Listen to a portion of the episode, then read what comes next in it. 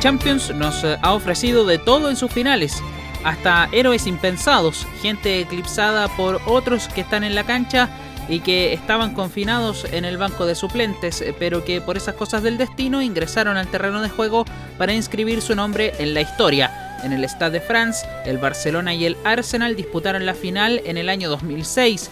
Los ingleses venían de bajar al Real Madrid y al Villarreal, así que sabían a la perfección cómo jugarle a los equipos españoles. Comenzaron ganando con un gol de Sol Campbell y parecía que ganarían su primera Champions, pero el Barcelona empujó con todo y alcanzó el empate en los pies de Samuel Eto'o. A falta de 10 minutos para el final, el Barcelona da la estocada mortal.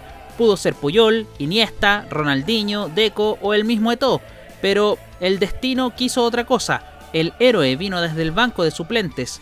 El brasileño Giuliano Belletti hizo explotar Cataluña. Larson que puede apoyarse en Juli, que balón acaba de meter para allá. Valenti Belletti. ¡Gol! del Barcelona! Muy bien Larson, muy bien No me acuerdo de haber tenido una oportunidad como esta en los otros dos años. Entonces haga control y shoot, el balón va entre las piernas de Alumnia.